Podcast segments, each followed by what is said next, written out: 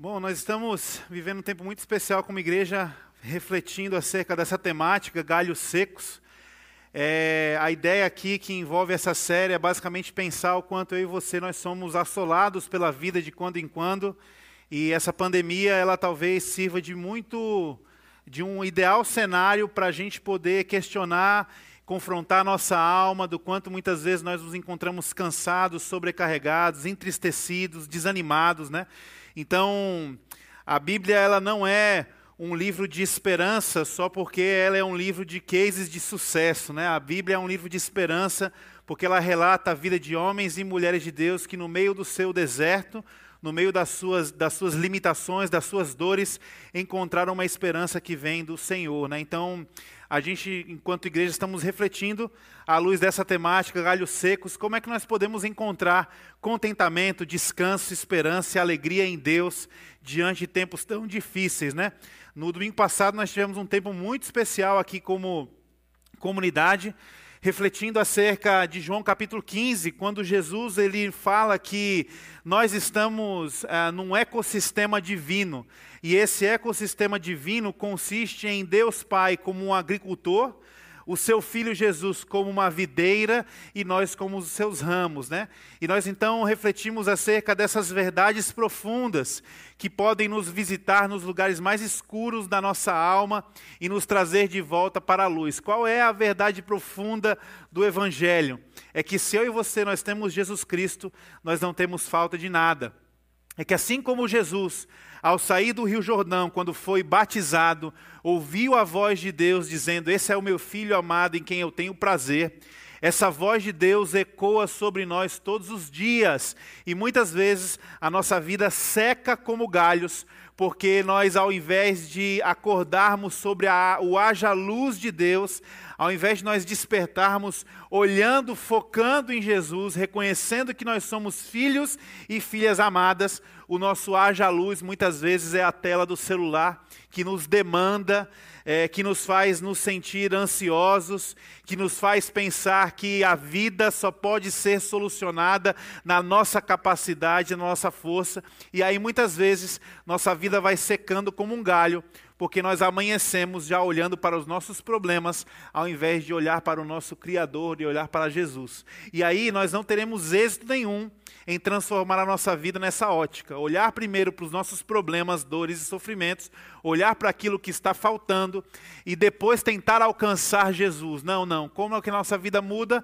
A nossa vida muda quando nós acordamos pela manhã.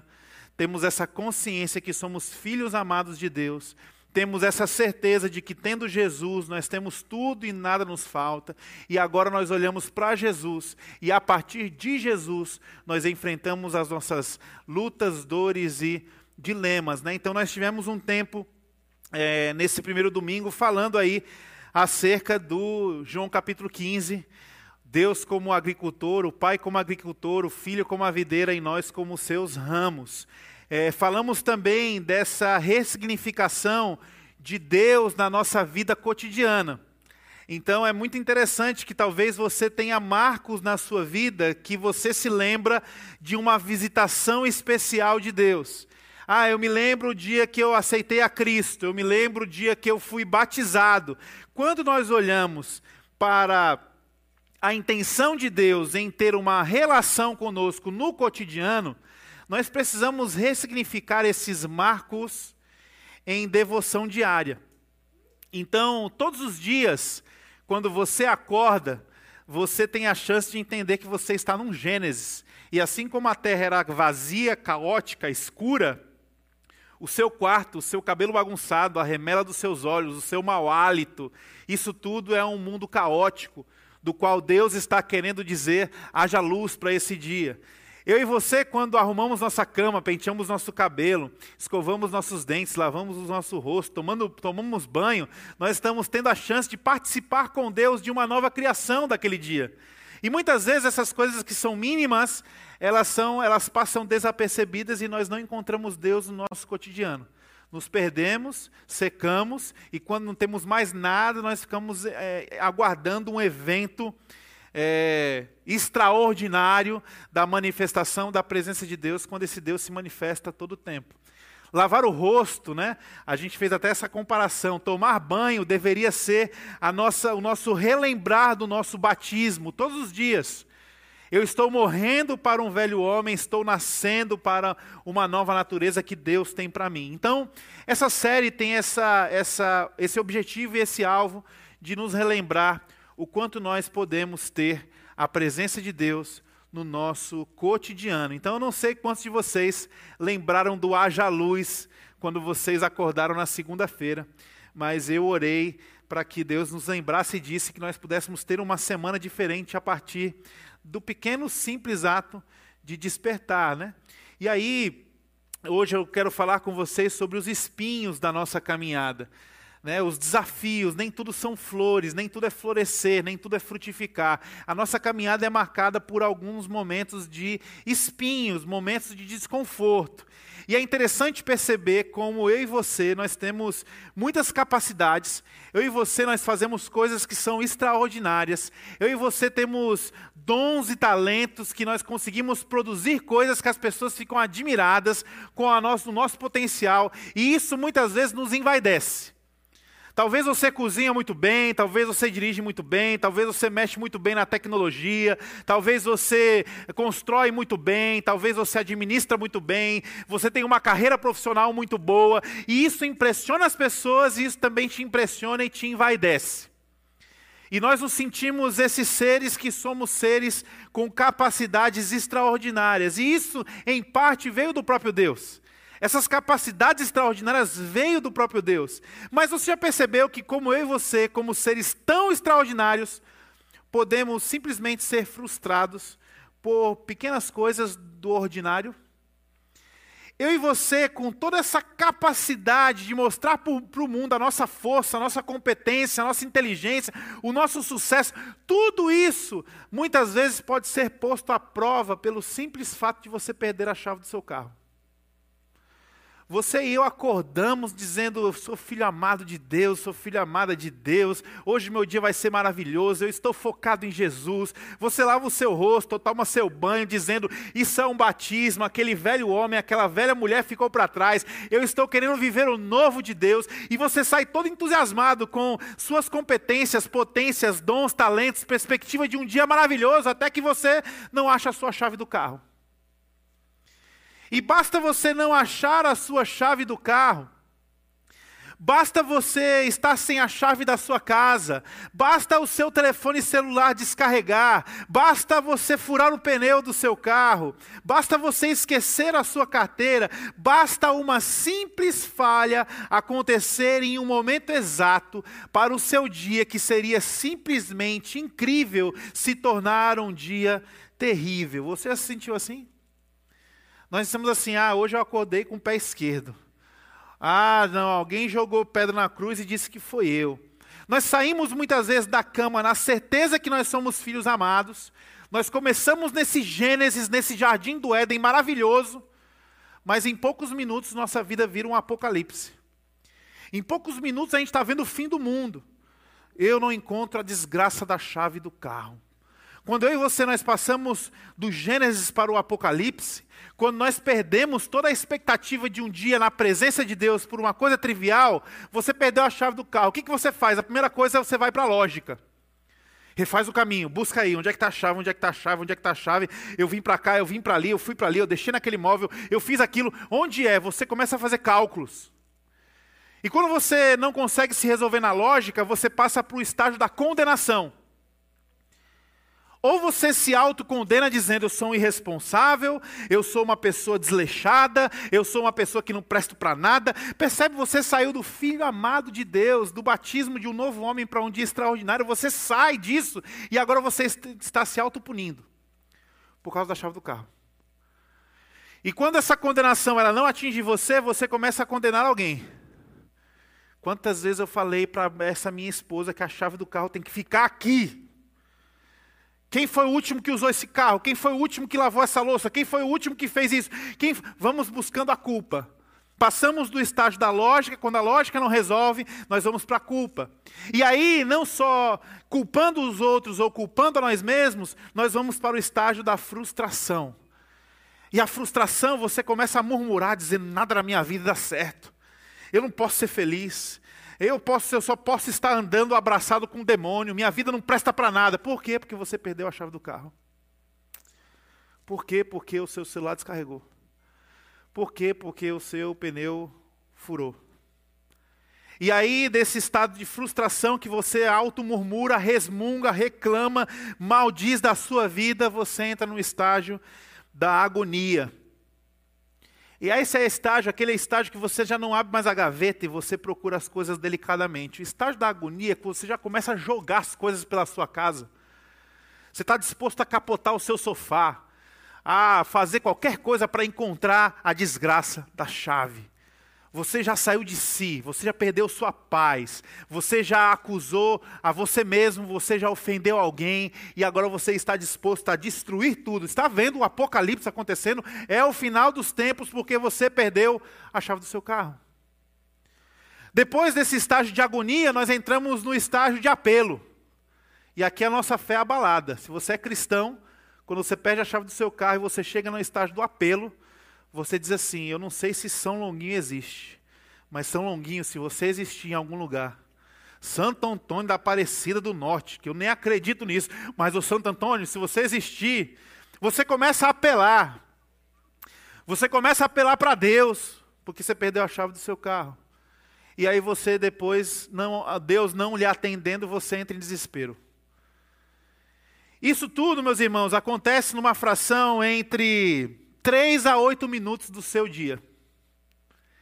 E são nesses 3 a 8 minutos que nós encontramos o tempo suficiente para poder destruir o nosso dia, para poder afetar uma relação, para poder perder a perspectiva do que Deus quer fazer em nós, para perder de vista que Deus está conosco. 3 a 8 minutos por uma chave do carro perdida. Será que você se identifica com isso?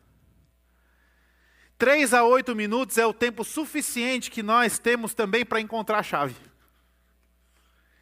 Geralmente, esse apocalipse inteiro que se instaura na nossa vida, que dita o ritmo da nossa vida, que nos faz perder de vista o que Deus quer, onde Deus está para nós, três a oito minutos. Ou você acha a bendita da chave do carro, ou você lembra dizendo: Ah, eu tenho um Uber no meu aplicativo, de, de Uber para o trabalho hoje. Três a oito minutos. Pouco tempo, porém tempo suficiente para nos comprometer. Tempo suficiente para nos fazer perder o foco daquilo que Deus tem para nós. Tempo suficiente para desperdiçar, para tentar desconstruir valores das relações que nós estamos construindo há muito tempo, nós perdemos em poucos minutos. Nós somos capazes de perder grandes coisas por apenas uma chave perdida. E aí, o que, que está por trás desse apocalipse? O que, que está por trás disso?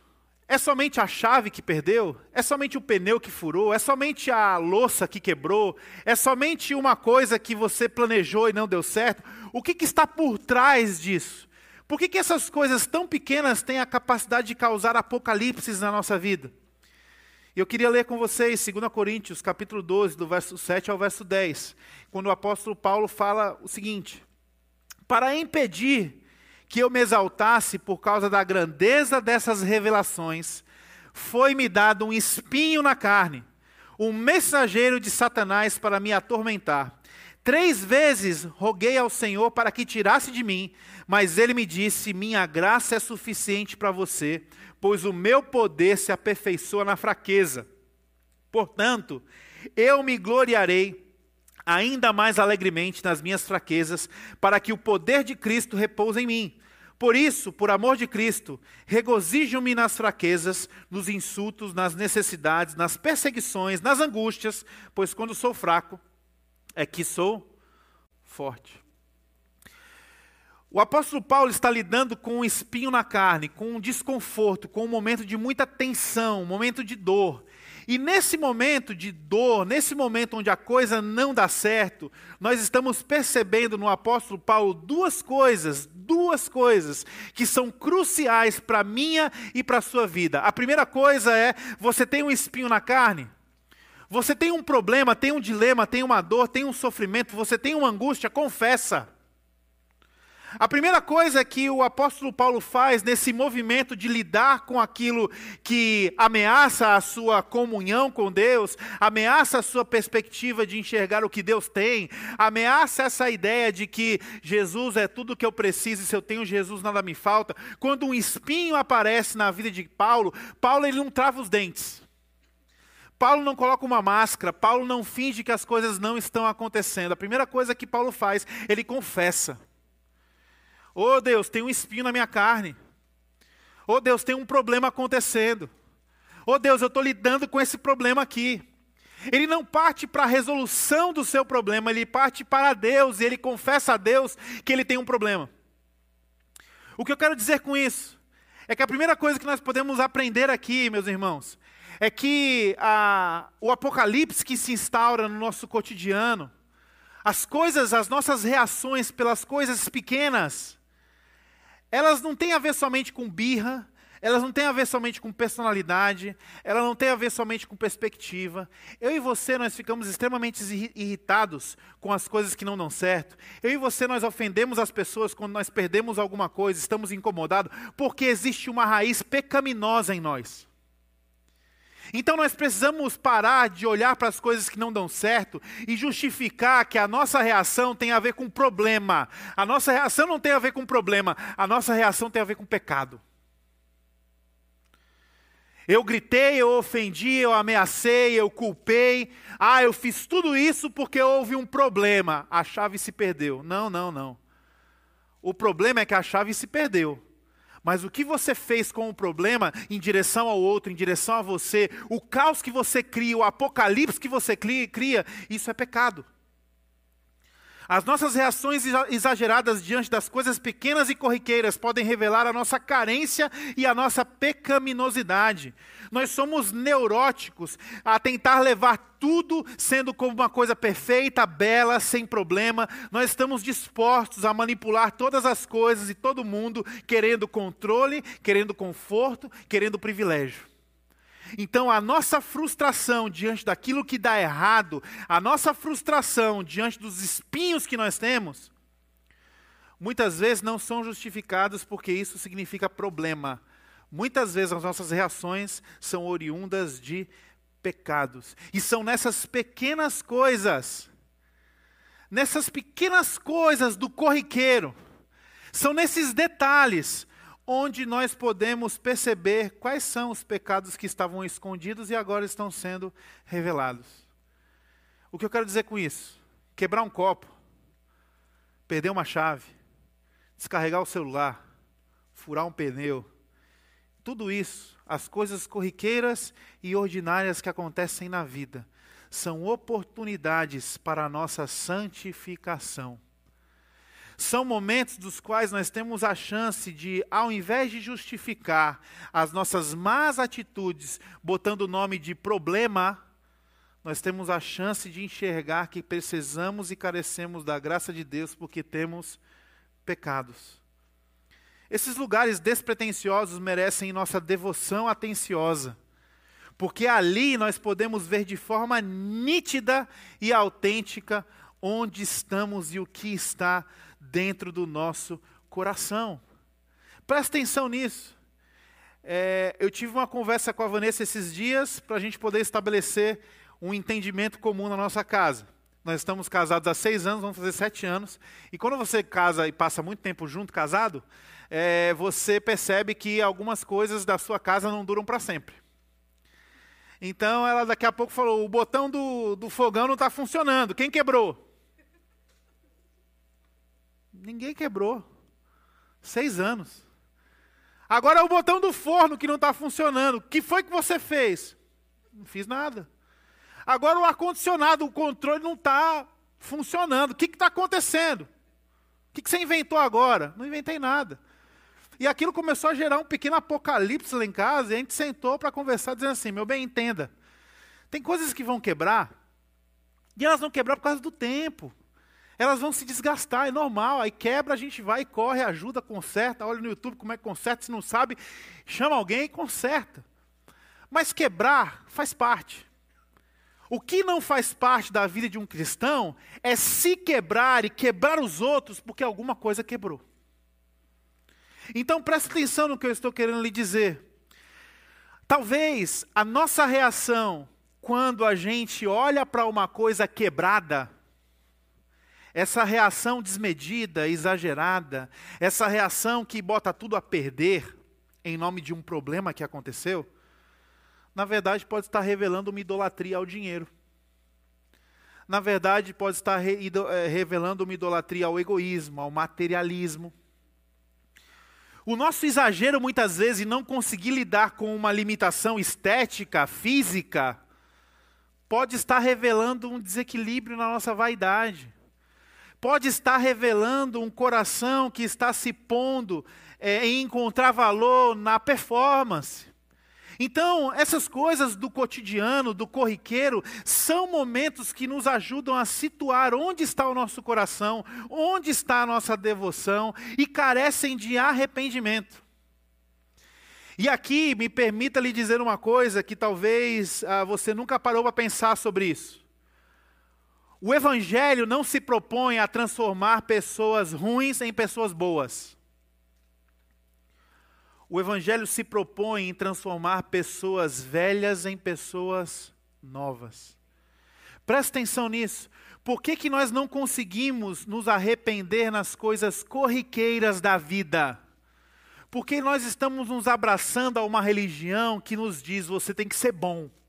E por que nós não conseguimos ser bom o tempo todo? Por que nós não conseguimos ser bom em tudo? Nós começamos a nos especializar em viver como impostores. E aí o que, que nós fazemos? Na tentativa e na prerrogativa de abraçar e se tornar uma pessoa boa, eu me nego a me arrepender. Porque arrependimento é coisa para gente fraca, arrependimento é coisa para gente errada. Então nós partimos para uma fé totalmente corrompida, perdida, destruída e deformada, porque nós não temos a capacidade de entender que a proposta do Evangelho não é me tornar uma pessoa boa, é me tornar uma pessoa nova. E a consequência que eu tenho quando eu sei que todo dia é dia de eu ser uma pessoa nova no Evangelho, a consequência é que a bondade de Deus me inunda. A consequência é que a transformação de Deus, ela me invade e eu começo a produzir coisas boas que eu nunca produziria antes. Por quê? Porque eu tenho consciência de que o Evangelho é um convite para que eu seja uma pessoa nova. E renovação carece de arrependimento. Renovação carece de confissão. Então, todas as vezes que nós nos travestimos dessa religião de sermos perfeitos, nós estamos desperdiçando a oportunidade de sermos o que Deus nos chamou a ser, que é pessoas novas. Andar em novidade de vida. Como é que eu ando em novidade de vida? Como é que eu esqueço as coisas que ficaram para trás? Você só consegue esquecer as coisas que ficaram para trás quando você trata essas coisas, quando você fala dessas coisas, quando você confessa essas coisas. Nós tivemos essa semana a nossa aula de curso de novos membros. 26 pessoas estão aí conhecendo mais a igreja e querendo engajar na igreja, e nós fomos falar sobre pecado. E é interessante que ah, o pecado na Bíblia ele é tratado em duas dimensões. A Bíblia fala de pecado e a Bíblia fala de pecados. Pecado, pecados. Quando a Bíblia fala de pecado, ela está falando de uma maldição, de uma ordem. Ela está falando de um sistema que está regindo o mundo, do qual o homem não tem escolha. O homem está sentenciado a viver uma vida sob o pecado. O mal que eu quero, o bem que eu quero fazer, se eu não faço, mas o mal que eu não quero fazer, esse eu faço. Quem vai me livrar do corpo dessa morte? Romanos capítulo 7. Paulo está dizendo sobre isso. O que, que ele está fazendo? Ele está falando que sobre a humanidade, porque Adão e Eva pecaram, instaurou-se a ordem do pecado. E aí, sobre essa ordem, sobre essa ótica, sobre essa maldição, só existe uma solução Cristo Jesus. Somente Jesus é capaz de resolver o pecado do homem. Somente Jesus é capaz de pagar essa dívida, somente Jesus é capaz de cancelar essa maldição. E aí tem um teólogo chinês que diz isso. Ele diz que o remédio para o pecado é a cruz. Mas o remédio para os pecados é o sangue de Jesus. O que ele está querendo dizer com isso? Esse homem chama-se Watchman Nee. Ele diz o seguinte: o remédio do pecado é a cruz, por quê? Porque somente Cristo Jesus poderia nos tirar desse jugo. E quando ele morre na cruz, ele nos dá a oportunidade de, à medida que nós nos arrependemos, nós somos libertos do domínio do pecado. Então, o que resolve o pecado no mundo? Somente a cruz de Cristo e o seu sacrifício. E aí, depois que nós somos libertos dessa sentença, dessa maldição, nós vamos lutar com uma natureza que nós temos. E essa natureza é uma natureza pecaminosa. E aí nós vamos lutar com os nossos pecados. E aí o Otmani vai dizer que o remédio para os pecados é o sangue de Jesus. E o sangue de Jesus aqui não significa agora somente a referência da cruz. O sangue de Jesus é uma referência da ceia. Quando Jesus parte o pão, ele diz: Esse é meu corpo dado por vocês. E quando ele parte o cálice, ele reparte o vinho, ele diz: Esse é o meu sangue dado em favor de vocês. Quando nós entendemos a dimensão de que o sangue de Jesus nos remete à ceia, nós compreendemos que a restauração de pecado acontece na comunidade na comunhão. Como é que eu faço para ter o meu pecado resolvido, Johan? Como é que eu consigo me libertar da maldição do pecado? Como é que eu consigo perdão para o pecado? Somente Jesus pode fazer isso por você. É uma entrega genuína, íntegra a Jesus. Como é que eu consigo resolver e restaurar os meus pecados? Não é só na confissão do pecado para Deus, mas é na confissão dos seus pecados uns para os outros. Tiago capítulo 5 fala sobre isso.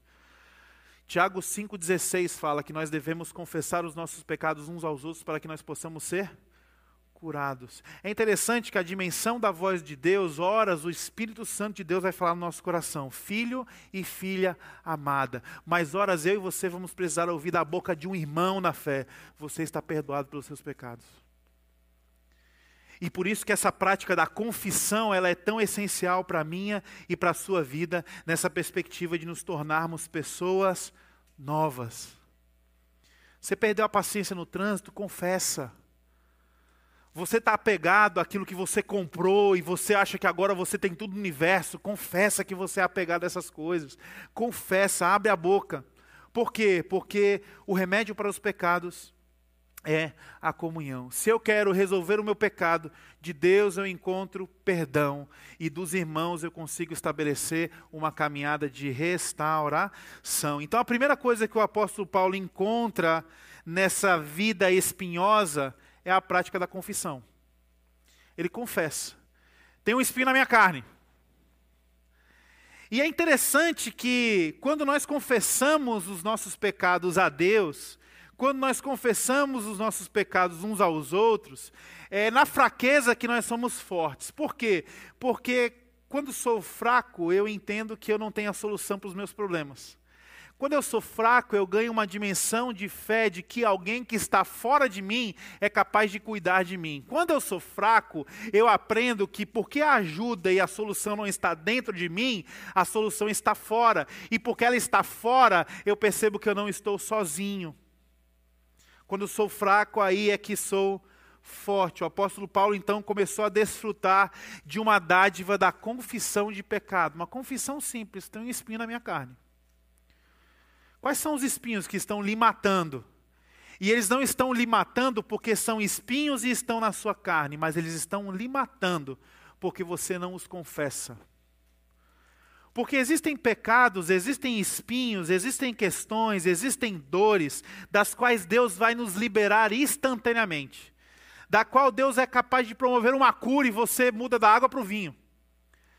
Mas existem questões das quais Deus vai olhar e vai dizer: além de eu te preservar a vida, eu não vou retirar esse espinho de você agora, porque esse espinho que antes servia para a sua condenação, agora servirá para a sua santificação. Esse espinho vai te lembrar o quanto você precisa de arrependimento. Às vezes o pneu fura para nos lembrar que nós somos pecadores. Às vezes as coisas se quebram para nos lembrar que nós somos pecadores. Às vezes nós perdemos algumas chaves para nos lembrar de que nós somos pecadores. Às vezes tudo isso é abalado para a gente poder recorrer a uma graça que muitas vezes nós não temos acesso porque nós estamos distraídos com tudo que funciona ao nosso redor. A primeira coisa que o apóstolo Paulo então desfruta é dessa confissão. No meio dos espinhos, confessa. Abre a boca, fala, espinho na carne. E aí a confissão, ela é um desfecho para uma outra coisa da qual nós estamos aprendendo do apóstolo Paulo aqui em 2 Coríntios. Quando ele diz que é, o espinho não saiu, porém ele está se alegrando. Se alegrando nas fraquezas, nos insultos, nas necessidades, nas perseguições, nas angústias, porque quando ele é fraco, ele é forte. Então o apóstolo Paulo está aprendendo que, à medida que nós confessamos, nós somos levados a um outro estágio, que é o estágio do contentamento. Quando você confessa que tem um espinho na sua carne, muitas vezes você acha que você confessa isso e você está dizendo, meu Deus, tira porque eu vou morrer. E aí Deus diz: não, não, não. Não é o espinho que determina a sua vida ou a sua morte. Quem cuida da sua vida sou eu. E eu vou provar agora. O espinho vai permanecer e você vai continuar vi vivo. Aí o espinho, que era motivo de choro para o apóstolo Paulo, começa a ser motivo de alegria, porque ele diz assim: Eu não sou escravo do espinho, eu não sou condenado pelo espinho, o espinho não é um ponto final na minha vida. Então, a confissão nos leva a esse lugar de contentamento.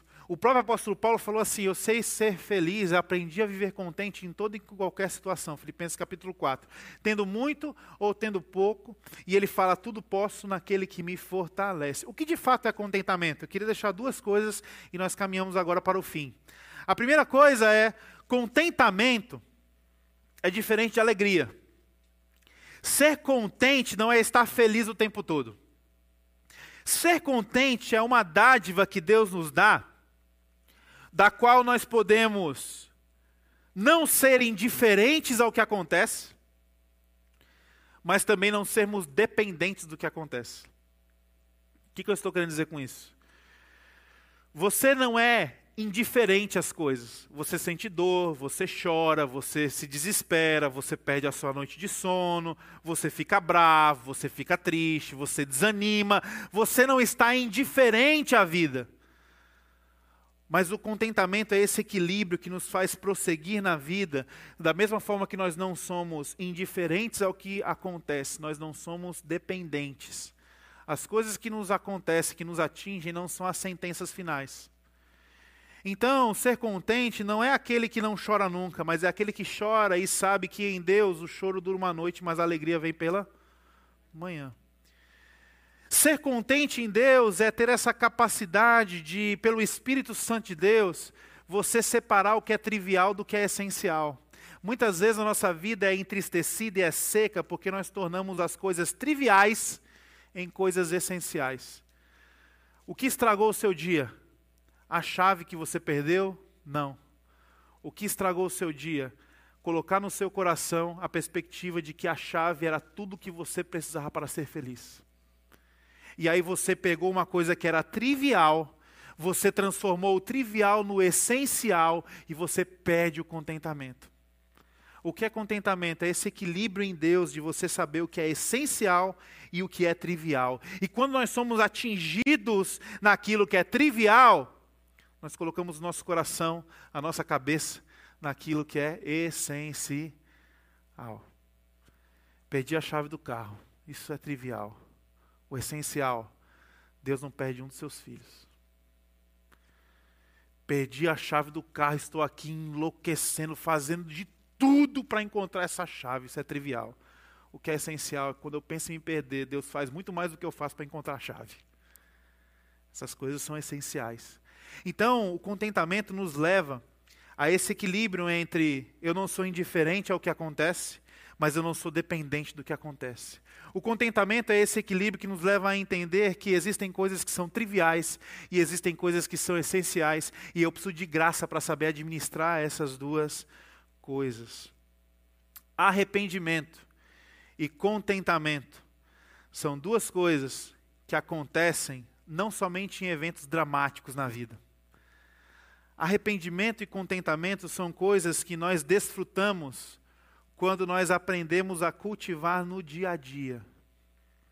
Olha que loucura, muitas vezes você se prepara para se arrepender no juízo final.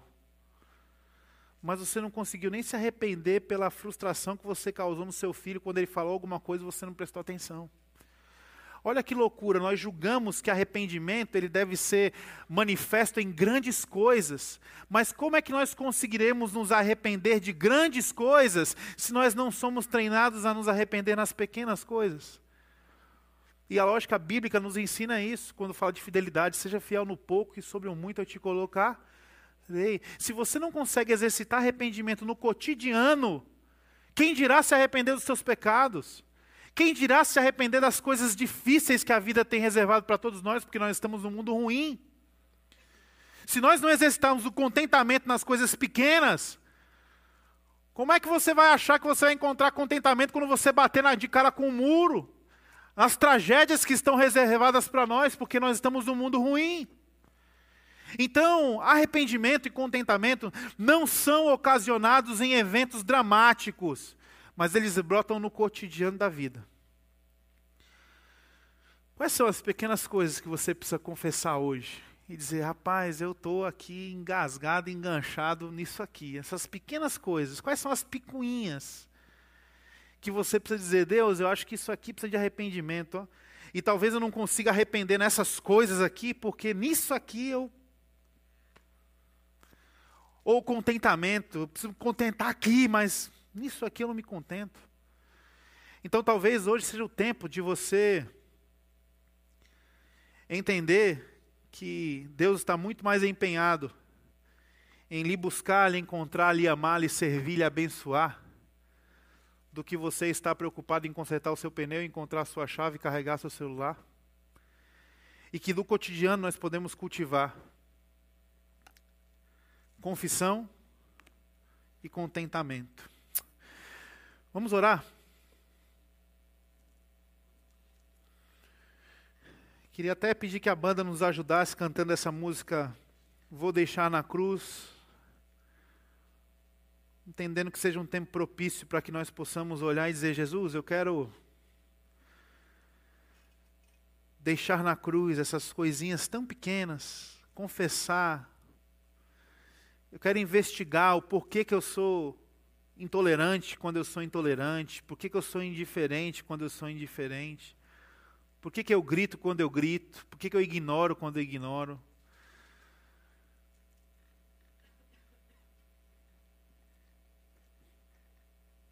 Deus, obrigado porque a tua palavra ela nos chama ao arrependimento.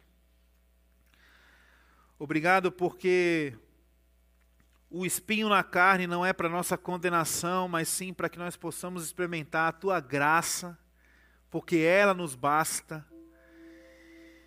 E é bem verdade que nós podemos acordar durante os primeiros momentos do dia querendo estar no Éden, mas o nosso coração pecaminoso pode nos jogar para um apocalipse. E diante disso, Senhor, nós aprendemos que é tempo de clamar pela tua misericórdia, é tempo de pedir perdão, é tempo de reconhecer, é tempo de confessar, é tempo de investigar as motivações dos nossos corações. Quantas vezes, Senhor, nós temos um dia extraordinário pela frente? Quantas vezes o Teu Espírito nos desperta no desejo de que possamos andar nessa terra como filhos e filhas amados do Senhor. E nós estamos alheios, indiferentes, descontentes, focando nas coisas que estão ao nosso redor, focando no ambiente, no trivial, esquecendo aquilo que é a essência. Usa, Senhor. Usa da chave perdida, do pneu furado. Usa do celular descarregado. Usa do compromisso que não deu certo. Usa, Senhor. Dessas coisas para nos alertar o quanto nós carecemos de Ti.